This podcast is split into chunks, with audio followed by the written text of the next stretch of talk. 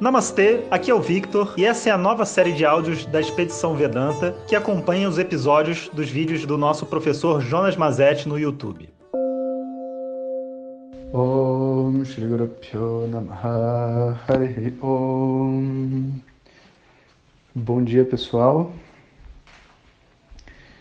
e antes de mais nada eu quero dar parabéns a todos os amigos corajosos verdadeiros, né, entre aspas, ativistas de si mesmo, né, não ativistas de Vedanta, nem ativistas de nenhum grupo social, mas que estão dispostos aí a cumprir os desafios, mesmo que sejam coisas simples, a gente paga mico, a gente é julgado, mas dentro de certos limites, eu acho que não tem nenhuma outra maneira da gente ser a gente mesmo. Então, parabéns a todos que gravaram os gritos se por acaso você ainda não gravou, dá tempo, né? Afinal de contas, a expedição fica ainda por mais uma semana. Pois é, galera, só mais uma semana. Amanhã vai entrar o próximo vídeo, que é o vídeo de número 6, e na semana seguinte, 7, 8, e a gente finaliza a expedição. E está sendo realmente uma experiência muito bacana, que eu tenho certeza que vai ser repetida de novo e de novo por nós porque é muito mais gratificante do que ficar fazendo vídeos semanais, é, falando coisas simples e tal. É, você fazer uma coisa poética com, sabe, com arte, com conhecimento.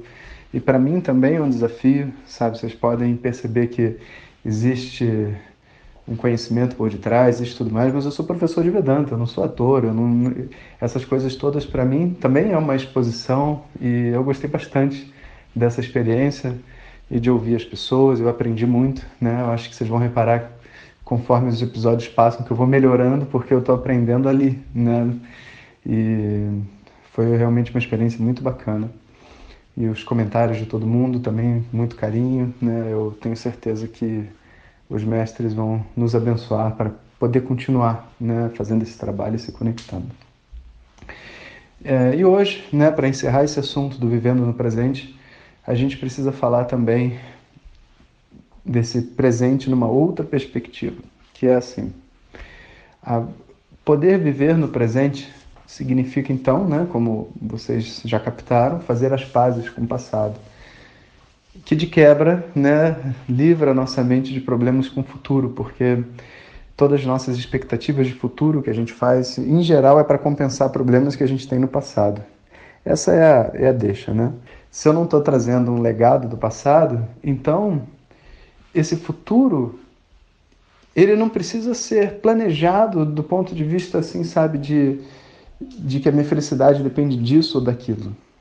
Se a gente reparar bem onde a gente está agora, 99,99% ,99 das pessoas não planejou estar onde está, chegar onde chegou, ou que a vida tivesse esse formato, porque a vida é mutante as coisas vão mudando na nossa vida e talvez a maior qualidade que a gente possa ter enquanto indivíduos dentro desse mundo é ser capaz de mudar junto com a vida.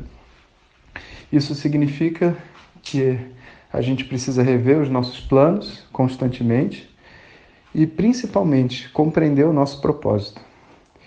Uma vez, né, um aluno perguntou para o mestre a seguinte questão. Ele falou assim: é, mestre, nem sempre eu fico. É, eu me sinto motivado, sabe, para tocar minha vida. Às vezes eu começo as coisas no meio, eu paro, eu tô, tô indo muito bem, aí depois eu vejo que não é, sabe? Eu não consigo levantar da cama, fazer minhas coisas, eu não, não encontro estímulo, sabe? E sabe o que, que o mestre respondeu? Ele falou: toda vez que você perde o estímulo do que você está fazendo, significa que a sua mente perdeu o contato com o seu propósito. E esse propósito é a única coisa que faz com que a motivação livre aconteça.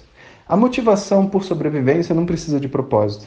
A gente precisa ganhar dinheiro, a gente quer se sentir amado, a gente está tentando preencher as nossas carências, qualquer coisa, qualquer coisa, e a gente avança.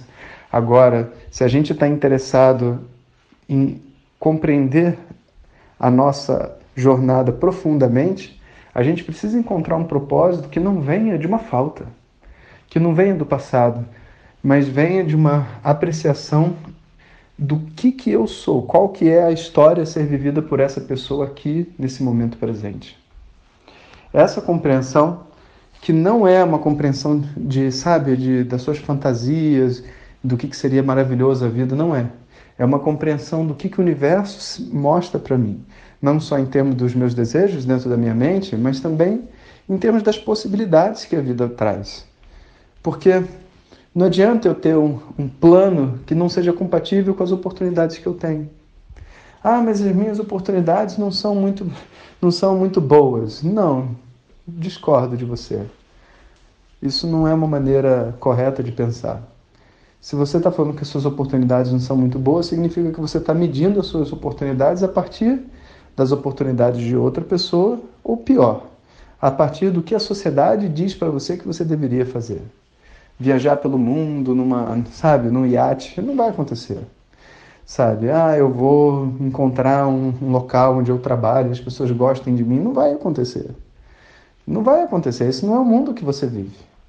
Então, esse lidar com o futuro exige uma coisa de você, sabe, se aterrar, de ser pé no chão e compreender o que, que o mundo está pedindo de você. E quando você compreender o que o mundo está pedindo de você, dentro de você, você também compreende o que você quer dentro desse mundo. Qual que é a trajetória que você tem para fazer. Porque qual que é o seu real objetivo?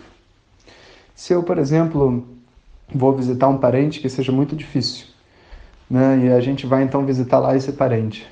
E a gente combina uma coisa, o parente muda, quer outra. Aí ele fala uma coisa, faz outra, só para fazer do jeito dele, só para implicar, só para isso, só para aquilo. Se eu não estiver muito focado no que, que eu quero dentro da minha mente, eu sou levado para passear e fico nessas brigas que não tem fim, sabe?